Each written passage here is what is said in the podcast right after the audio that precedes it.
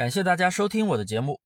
大家可以添加我的微信大猫五三八三，免费发你二十一节淘宝无货源精细化运营开店实操视频，解决你的两百个开店问题。很多朋友问过我，家乡的土特产好做吗？做土特产，其实你应该打造的卖点就是乡愁。有人啊，通过无货源的方式去做；有人呢，想把自己家里的土特产推出去，这都是问过我的朋友。说现实点，如果没有网红或者明星效应，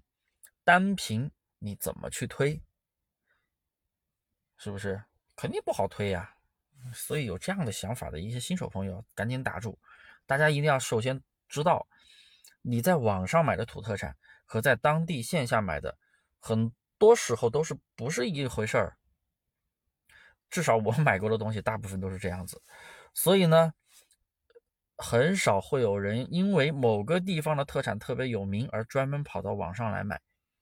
因为大部分人都知道，可能网上的东西它就是跟线下不一样，可能有的会有一样的啊，但是我确实大部分买的都是不一样的。但是土特产它有个特别好做的人群呢，就是离家的本地人。因为他们在外出工作、生活，离家多年，想念家乡的味道，用土特产来慰藉乡愁，真的有很多做的非常不错的特产店，你们可以去看一下，卖点它就是乡愁。评价里面你们可以看到有很多写的就是啊，想念儿时的味道，想念家乡的味道，跟小时候的味道一模一样等等，它这一类全部都是在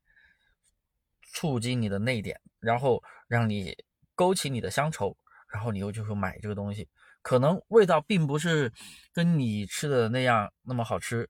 但是确确实实的，它就是能够慰藉你的乡愁。所以说，你如果要做这一类的产品，你把人群定位好，做好卖点就行了。你的卖点就是乡愁，而不是说什么正宗啊什么什么。你会发现，其他的同行也会写什么正宗什么什么土特产，正宗怎么样怎么怎么样，那些东西都不重要，重要的就是。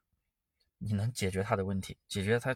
解决他的一个回忆，勾起他啊家乡的味道就可以了。所以这个东西才是你要做的产品的卖点。不管你是以无货源的方式去做呢，还是说啊以进货的方式去做，